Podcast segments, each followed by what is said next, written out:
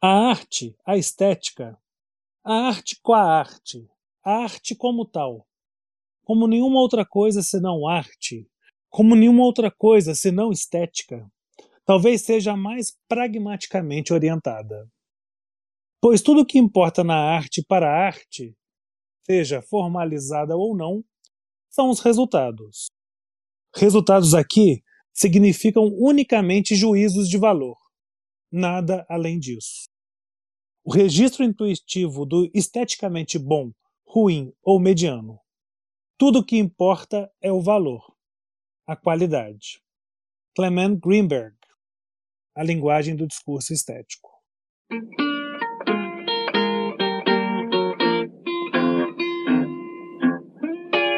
Early this morning, when you knocked upon my door.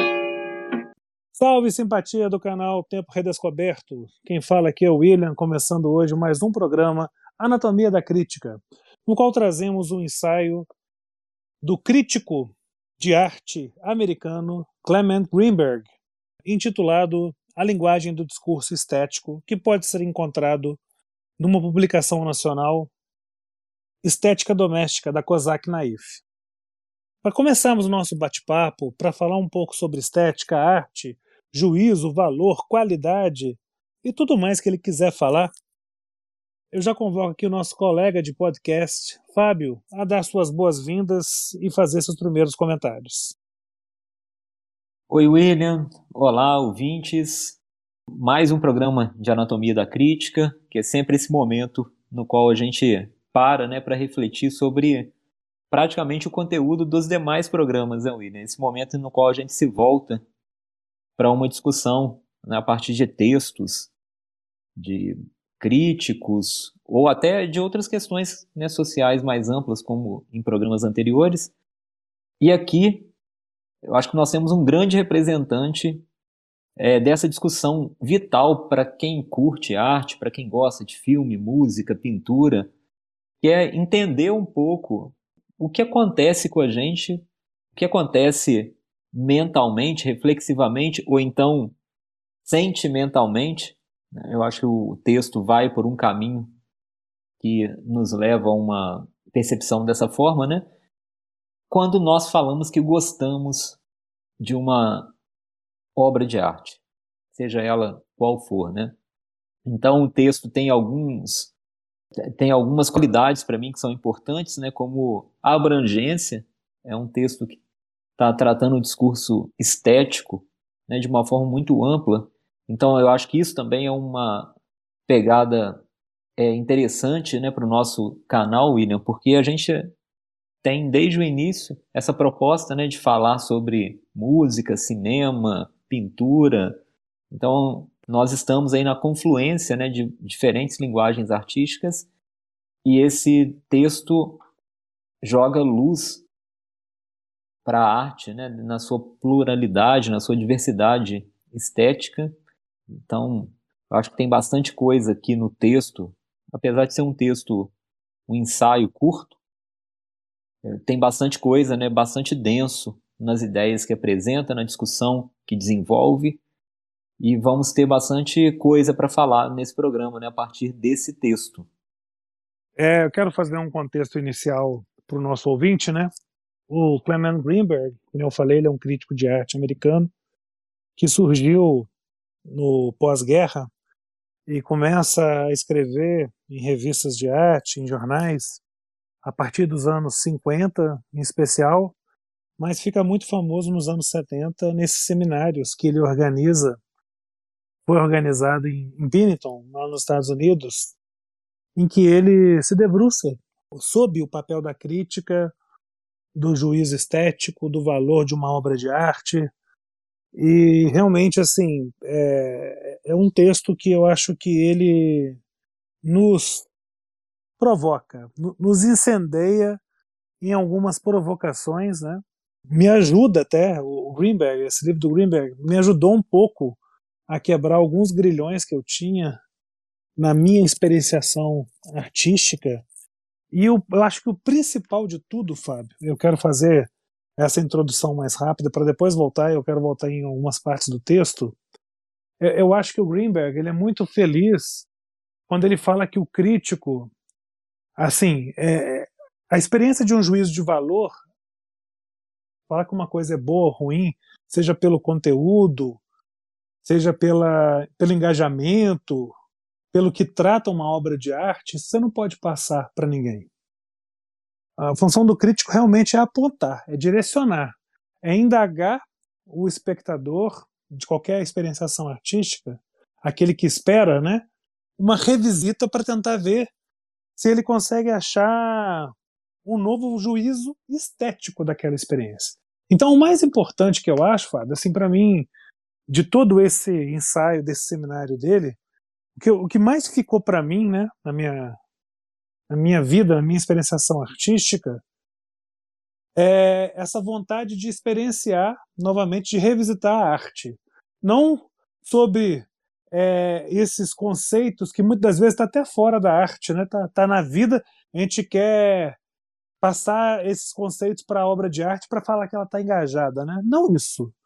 Eu acho que, nem eu falei, o crítico ele tem que direcionar ele tem que falar por que, que uma obra funciona ou não, né? E aí eu acho que vai se basear muito na estética, porque arte é estética, porque se fosse só conteúdo da filosofia, então assim, ele vai se basear muito na estética sim, do que funciona, do que não funciona, e aí a gente tem todo um, um processo de, de, de linguagem estética, né, em suas experienciações artísticas das mais diferentes, mas aí que eu quero te dizer, é assim, por mais que você revisite, você revisite uma obra pela enésima vez, pela centésima vez, o que vai prevalecer o seu gosto. Porque quando eu falo sobre um juízo de valor, sobre a história assim, isso é bom por isso ou por aquilo, isso pode gerar um debate, sim. O gosto, ah, eu gosto, eu não gosto, você encerra o debate ali. Mas te dá a liberdade para você realmente não ficar preso na cabeça do crítico e simplesmente aceitar assim: ah, esse artista é bom porque o fulano A disse, porque o Beltrano B disse, e eu não enxergo isso na minha experienciação estética, eu não, isso não me desponta nenhum gosto, nenhuma apreciação, mas então aí eu estou reduzindo a obra de arte aceitando a visão do outro, o valor do outro. Não, eu tenho que realmente verificar e nessa experienciação da obra de arte avaliar se realmente aquilo vai fazer com que eu tenha uma releitura. Se eu fiz uma releitura, ótimo, beleza. Eu não fiz também, ótimo, que eu tenha a liberdade de não gostar. Porque a gente sofre muito, né? Eu, eu acho que existe hoje assim, uma vergonha cultural, sabe? De se achar menos inteligente ou, ou menos é, entendedor quando você diz que você não aprecia uma obra que é querida por todos. Não. Sejamos honestos, em especial com nós mesmos. Se não gostamos, não gostamos. E para começar na provocação e passar para você, eu vou até falar uma coisa que o Fábio, meu podcaster aqui, sabe. É, existem em todas as, em todos os universos artísticos os cânones, né? Sejam eles novos ou antigos. E, e alguns cânones realmente eu não gosto. Assim, não é porque se tornou uma vaca sagrada daquela expressão artística que eu vou gostar. E agora, assim, nesse calor do momento, o que me vem à cabeça é a banda inglesa, os Kinks. Não é que eu acho a banda ruim. Eu não tenho o gosto, a apreciação de achar eles, é, vou até usar um termo meio vulgar, fodástico. Não acho eles fodásticos, não entram numa lista minha. Aprecio, tem coisas que eu gosto, que eu gosto, admiro, mas aí a questão da, eu acho que da idiosincrasia, do gosto pessoal, emperra. E eu não tenho vergonha cultural nenhuma de falar isso reconhecer que é grande, que é bom, isso a gente reconhece por leitura ou por, ou por caracterização daquilo que a gente viu através do crítico, do amigo e do colega. Mas ainda assim a gente tem que ter essa liberdade intelectual. Só um parêntese, né, William? É essa questão do gosto você menciona e usa a banda Kinks né, como exemplo, né, que é uma banda que eu adoro, né? Como realmente. E a gente já falou né, sobre ela várias vezes. Sim. Como é, eu acho que é um exemplo né, realmente muito subjetivo, claro, né? Os ouvintes nesse momento não vão saber exatamente tudo que a gente conversou sobre, sobre a banda, né? Mas a gente sabe que é um, exemplifica essa discussão, né? Quando nós já mencionamos várias questões relacionadas ao som da banda e tudo, mas no fim é o império do gosto, né? Por mais que os argumentos sejam bons, sejam utilizados, e o mais importante, eu acho que você menciona também, é que eles sirvam muito mais como um convite a uma releitura, ao prazer da releitura, que aí sim se estabelece aquele momento no qual o gosto pode mudar ou não, mas é, ele, ele, é sempre construído nesse momento que esse sim é inefável, né? Esse momento, esse domínio do gosto, ele é marcado por algo que é inefável, no sentido de que ah, ali tem algo que nós mesmos não conseguimos racionalizar. Né? Sempre que a gente racionaliza uma obra de arte, e essa é uma discussão que está logo no início do texto, que eu acho muito interessante é, ser destacada, né? Eu, eu gosto muito do esforço que ele faz em tentar trazer uma reflexão profunda sobre a questão do juízo de valor quando se trata de uma obra de arte. Todas as vezes que a gente racionaliza, a gente acaba saindo da obra e estabelecendo pontos de contato que ela possua ou que a gente perceba nela com questões que estão fora do seu do seu domínio, da sua especificidade, né? Seja o específico fílmico, é, musical, é, sonoro, né? Melhor dizendo, ou pictórico, né?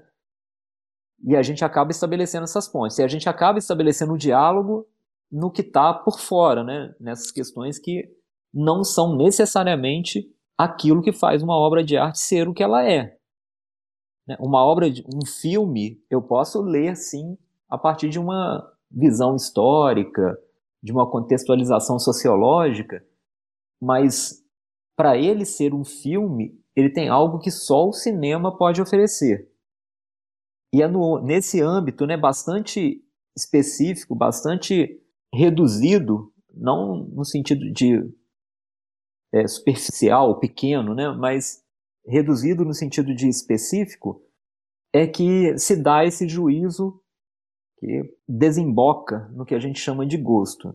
Então tem dois momentos nessa fruição né, de uma obra de arte que são bastante interessantes a forma como ele os diferencia e a forma como ele desenvolve o argumento dele nesse ensaio que são esses dois momentos. Né? Eu consigo muito bem racionalizar e conversar com outras pessoas e tentar estabelecer parâmetros do porquê eu gosto de algo, mas tem uma dimensão que ela é hoje a gente diria talvez subjetiva, quando a gente às vezes, né, de uma forma até muito solta, muito é, dentro assim de um senso comum mesmo, a gente fala, ah, gosto é subjetivo, né? quando a gente estabelece que de fato não tem como a gente controlar aquilo, né?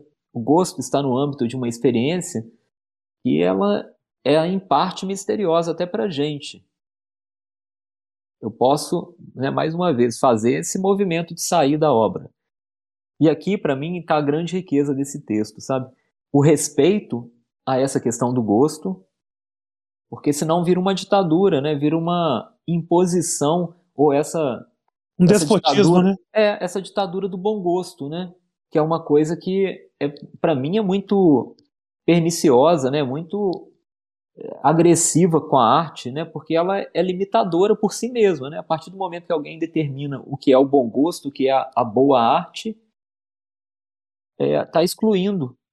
E a arte, por si só, ela está sempre desafiando esses limites, né? O papel da arte é esse, né?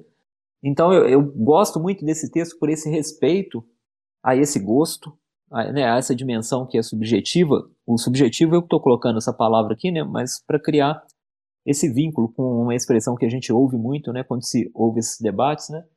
Mas ao mesmo tempo ele respeita esse âmbito do, do gosto, do subjetivo, sem falar que a discussão sobre a arte é fértil, né? Porque muitas vezes a gente usa esse argumento, ah, gosto é subjetivo, no sentido de pôr um ponto final à discussão. E eu acho isso também é muito ruim para a arte, né? Uma arte que não provoca reflexão coletiva, né, que não convida as pessoas a dialogarem, também tem algo errado com isso, né? Então o texto para mim é muito hábil, porque ele entende esse âmbito do inefável do gosto, ele preserva isso, ele legitima esse sentimento que nós temos, que nós todos reconhecemos que existe, né, e né, sem dúvida alguma, ele é muito importante na experiência que a gente tem de obras de arte, mas ele ao mesmo tempo diz, olha, o que a gente não pode é achar que pelo fato do gosto ser estar num domínio né, quase intocável, inalcançável do ponto de vista do outro, né, na intersubjetividade, o diálogo tem que acontecer também. Né? Eles não são excludentes. Então é um, um texto é, para mim, ele consegue expressar né, com, de uma forma muito profunda, de uma forma muito reflexiva, uma coisa que, poxa, para mim faz todo sentido, sabe, William? Para mim faz todo sentido, porque é exatamente assim que eu, né, que eu vivo a arte, sabe? Que eu experiencio a arte, né? Dentro dessas fronteiras que ele estabelece, que dentro dessa, dessa dupla existência, né, da experiência estética. Pois é, Fábio. É, até falava antes do programa contigo, né?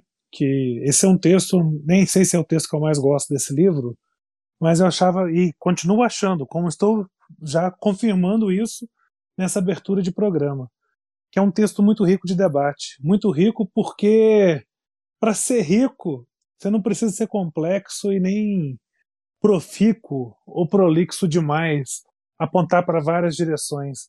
Às vezes, com sambas de uma nota só, você faz belas melodias e, e cria uma riqueza de, de, de debate que, enfim, vale uma vida toda, né? É, eu só queria chamar a atenção, assim, a gente realmente fala, né? Ah, o gosto é subjetivo, é subjetivo. E esse subjetivo ele cai num, num limbo, né? Numa sombra que é muito perigosa porque você não, você não enxerga, né? Subjetivo parece assim, parece uma, uma persona que não existe, é, é, é parece que é um inconsciente, algo que está assim, além da pessoa eu através do texto eu consegui entender que o gosto ele não é subjetivo, ele é pessoal. E pessoal é sempre a primeira pessoa. E aí eu acho que é o é uma é, tem uma riqueza muito grande no texto e que ensina muito a gente, espectador. Eu acho que tem que ensinar os críticos de arte também que a gente não pode dar atenção ao que os outros, tão somente ao que os outros dizem, em vez daquilo que se vê. Tem que ter um equilíbrio. Eu acho que o crítico, e aí eu vou, vou, vou amarrando a ideia para me defender, né? O crítico é aquele que aponta, é aquele que cita, é aquele que faz recortes para nos recordar e nos fazer assim é, revisitar a obra, a obra, entendeu? No, nos abre o apetite da revisita. Não o que eu estou falando, não para aceitar aquilo que se diz em detrimento daquilo que se vê. Não dá mais atenção a isso. Mas, assim, é preciso revisitar. E nessa revisitação, seja sempre honesto consigo mesmo. A revisitação é sempre empírica, ela sempre cai no campo desse, dessa pessoalidade, desse é, subjetivo objetivo que é cada um de nós. Mas a gente não pode cair, né? E é muito comum, às vezes, tentar justificar a arte pela determinação de uma finalidade que está fora ou mesmo além da própria obra de arte, né? Porque isso é uma das principais causas do, do enfraquecimento da arte. É, é, colocar coisas que não tá ali na, na, forma, na estética da obra, né? Então somente por um desejo, por uma vontade ou por, por uma questão de narrativa, de história, né? Então a gente tem que encarar a obra de arte com seus próprios termos. Eu acho muito interessante isso. O, o Greenberg coloca muito bem isso dentro dos seus pensamentos, né? É, é você, por exemplo, estou dando exemplo, tá? Então não estou falando que eu estou certo mesmo. É, enxergar, por exemplo, a literatura né, é, no conceito estético né, de, de, de valorização, saber que algo é bom ou ruim, enquanto juízo de valor, é saber se aquilo funciona ou não. Mas funciona ou não em relação ao quê? Você tem que pegar uma base, alguma coisa que seja específico daquela expressão artística. Então, na literatura vai ser o quê? Vai ser a dicção, vai ser a sintaxe, vai ser o enredo, vai ser a métrica de escrita, pode ser isso tudo. Na pintura vai ser o quê? Vai ser perspectiva, vai ser a, a, a, a capacidade de, de, substituir o mundo no sentido de retratação, vai ser a abstração dos modernistas. Então, assim, é tentar enxergar né, no, no, no específico de cada expressão artística os seus próprios termos. Para aí sim, eu, eu não estou falando que a gente tenha, como um espectador, que ter essa preocupação, mas o crítico tem. Para aí sim, a partir dos termos artísticos, ele conseguia apontar na obra algo que passou despercebido pelo espectador, para justamente despertar essa fome, esse desejo de revisita, de, de busca e de conquista. Mas o critério é sempre afetivo, né? Isso que eu acho que é, que é interessante, né? A gente pode seguir esse apontamento e deve, né? A crítica tem um valor inestimável para a arte, né? Ninguém está diminuindo com isso papel do crítico, muito menos ele, que é um crítico, né? Então não faria Sim. muito sentido, né? Mas eu acho interessante, tem um trecho em que ele até faz menção a isso, né? Ele fala, eu estou falando agora um pouco solto, tá? Não é uma citação assim literal, né? Mas ele diz alguma coisa assim, ele fala: "Ah, eu estou dizendo então que não há critério de forma alguma". Né? Ele reconhece que há critérios, mas esses critérios eles ficam num recôndito, acho que ele usa até a, a, ideia de articulados, assim, articuláveis, né? Eles não podem ser articulados. Eles não podem ser articulados em palavras, mas eles eles existem e a gente tem contato com eles de forma afetiva. É por isso que a arte ela tem essa singularidade, né? Que quando a gente apreende, né? Agora no sentido negativo aqui da palavra aprender é quase que como aprisiona, né? A arte dentro do campo da racionalidade, né? traduzir uma arte para o campo da racionalidade, ela já não é mais a arte, né? Ele comenta isso logo no início do texto, né? Já não é mais a arte ali, né? A arte acontece nesse nesse campo da afetividade. O nosso erro é que a gente acaba caindo nessa armadilha e a gente não respeita que os critérios que são que são experimentados pela gente, pela gente de forma afetiva, né, a gente desvaloriza isso, né? Parece que a gente tem a tendência de também achar que nós só entendemos um filme, né? E eu tô até enfatizando a palavra aqui, entendemos, né? Entendemos um filme, uma música, ou um livro, o que quer que seja, uma pintura, quando a gente consegue racionalizar toda aquela experiência, né? quando a gente consegue transformar isso em algo profundo, mas a gente não respeita o fato de que os critérios estão na nossa experiência afetiva com aquilo. Né? Eles só não são racionalizáveis. É claro que para uma sociedade que foi construída né, pela valorização da racionalização de tudo, parece que ter um critério efetivo é não ter critério nenhum, né? Então, até a sua provocação com relação ao gosto ser subjetivo, né?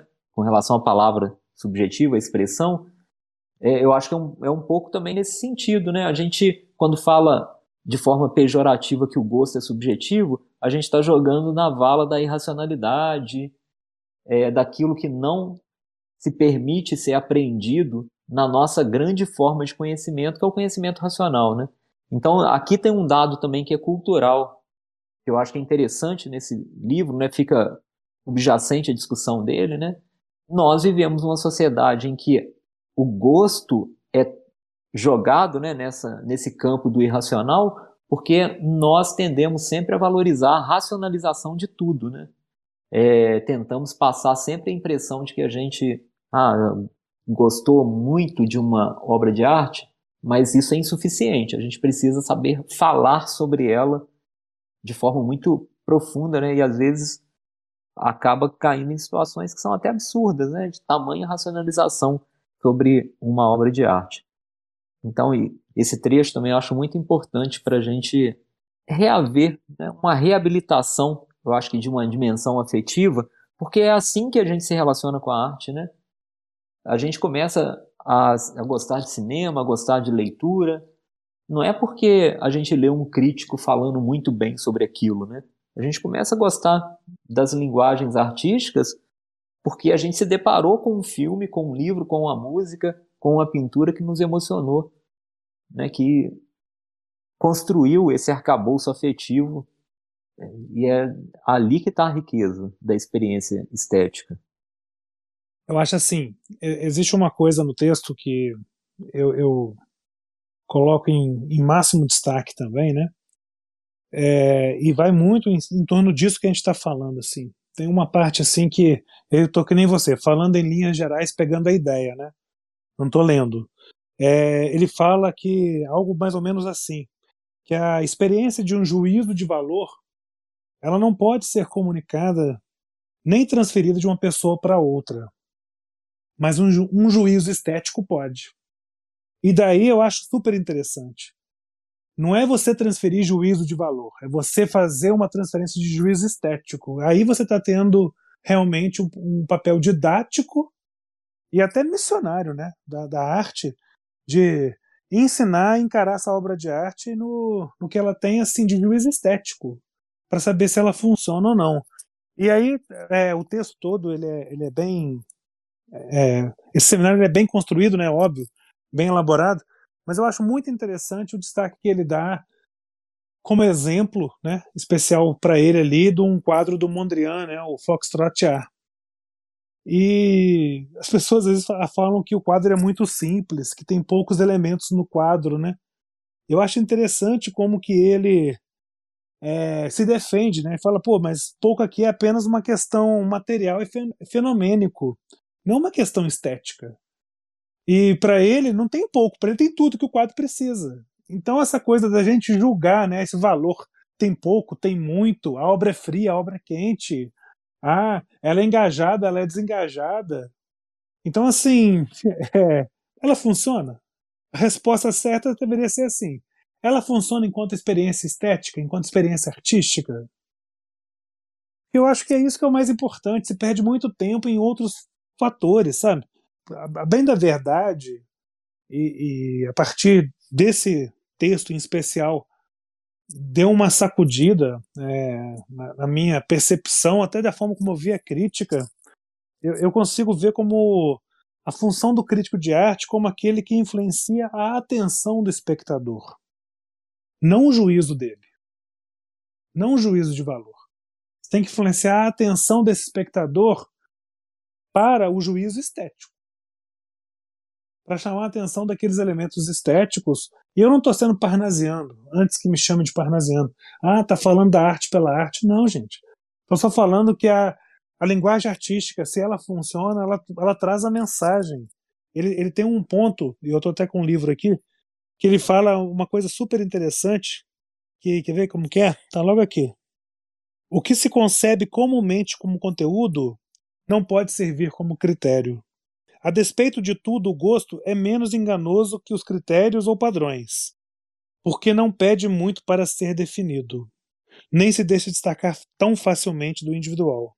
Toda essa capacidade que ele tem, né, de, de, de fazer o discernimento da obra de arte como uma expressão artística, para mim é, é, é, é, algo muito genuíno, né? É, é aquela beleza estética desinteressada no início, na paquera, naquele encantamento do espectador, que através do juízo de gosto e de estética vai construindo toda uma capacidade de leitura. Isso para mim é, é, é, o que ele fala, né? Tipo assim, eu acho que mais pro final do texto ele fala uma frase que eu acho genial e, e isso fica na cabeça, assim. Ele fala, olha, a experiência estética ela torna-se inteiramente conteúdo e inteiramente forma. Então, ela é tão importante quanto a obra essa experienciação estética. Então, o crítico ele tem que permitir essa revisita. Ele tem que dar atenção para uma nova visita. Não, não influenciar o gosto, o juízo, mas dar atenção para uma nova visita. E eu tô, eu tô sendo muito enfático nisso, né? Porque quando a gente for fazer um relato de uma experiência artística, eu acho que a gente tem que ser muito sincero e honesto. Falar que gosta ou não gosta é muito né, pessoal. mas o relato ele tem que falar por que, que aquilo funciona ou não funciona. Por que, que aquilo realmente se traduz em linguagem ou não. É, e volta a dizer, ah, tá bom, William, você está sendo muito estruturalista, pelo amor de Deus, é, vamos ser mais fenomenológico, ok. Mas até a fenomenologia da, desse momento vai passar pela, pela estética, não tem como ser outra, de outra forma. É, vamos, vamos voltar aqui algo até que o Greenberg usa no, no Estética Doméstica, que é aquela história do Duchamp lá do urinol. Então, assim, o que é a obra de arte? O que é a arte? O que é a experienciação estética? Né? E isso nos sacode, nos tira do nosso epicentro solipsista, é, no nosso epicentro, nesse despotismo que a gente tem de se achar a métrica de tudo. E não é. Mas enfim, saibamos ler os termos, os próprios termos, as métricas, a, os conteúdos estéticos das suas expressões. Eu acho que isso, para mim, Fábio, é a coisa mais rica do texto, entendeu? E assim, eu até volto para fechar com alguma outra ideia aqui, mas de uma maneira geral já resumo muito bem o que, que esse seminário me diz. Ele usa a expressão, não é, William? É aguçar a atenção, né? Eu acho isso muito preciso, né, esse termo. Né? É um trabalho de aguçar mesmo a atenção de outros, né? É, é isso que faz a crítica existir, né? E não necessariamente é, trabalhar como um, um tribunal né, do gosto, mas aguçar a atenção. Pode ser que numa revisitação a experiência mude, da pessoa mude, o juízo de valor mude, né? Mas isso já não já não é mais trabalho, isso já não deve ser mais uma preocupação da crítica, né? Eu acho que se ela consegue aguçar a atenção, ela já está fazendo muita coisa. E é, eu vou terminar agora, William, bastante objetivamente, é, chamando a atenção para uma, uma coisa que não está no texto, mas surgiu aqui na nossa conversa. Eu acho que é muito importante. É, aliás, está no texto, mas não como um tema principal, né? É a importância da gente revisitar, né? Eu acho que com a música a gente faz muito isso é natural a gente ouvir as músicas que a gente gosta, os discos que a gente gosta várias vezes. Mas a gente não tem muito isso com outras linguagens, né? E a importância da gente revisitar, né, essas obras que nos marcam muito. A revisitação é muito importante para a gente criar até esse sentimento de familiaridade mesmo com aquilo, de mergulhar naquela obra de uma maneira que uma, uma leitura né, uma experienciação às vezes não permite. Então, quando a gente retorna, é até pelo sabor do tempo também, né? Quando nós retornamos ali é aquela questão heraclitiana, né? Quando a gente retorna, nem o livro é o mesmo, nem a gente é o mesmo, nem o filme, nem a música. Então, é, eu acho legal também ressaltar essa questão da revisitação, né? A importância da gente revisitar, né? Uma coisa que nos marca muito não pode ficar apenas como uma experiência, né, a meu ver, uma experiência única, né, mas exige esse contato, mas essa alimentação trazida né, por conta, pelo contato mais contínuo com aquilo. E aí, para terminar, eu vou só mencionar uma outra frase que eu acho lapidar desse ensaio, que também está ali no final, até bastante próxima da citação que você fez agora, William. A arte vive na experiência da arte. Eu acho isso muito bonito, assim, essa percepção, né, da arte. É, é um momento que a gente encontra a arte viva, né? A análise é o trabalho de um legista, né? A gente está lidando com algo que não está mais vivo, que aí a gente consegue dissecar aquelas partes e tudo, mas o trabalho do legista é um trabalho sobre a morte, né? Não é mais um trabalho sobre a vida. A arte viva está na experiência da arte. Eu acho isso lindo demais aí e assim e casa muito com a ideia que eu tenho até da, da, das expressões artísticas que eu mais gosto é o cinema casa muito com a minha ideia de cinema né? O cinema só é cinema se ele for visto. Um filme dentro de uma lata não é um filme né? É um rolo. A, a, ele tem que ser projetado. A, a essência do cinema é a imagem em movimento. Ele só está em movimento em projeção. E com o espectador é óbvio né?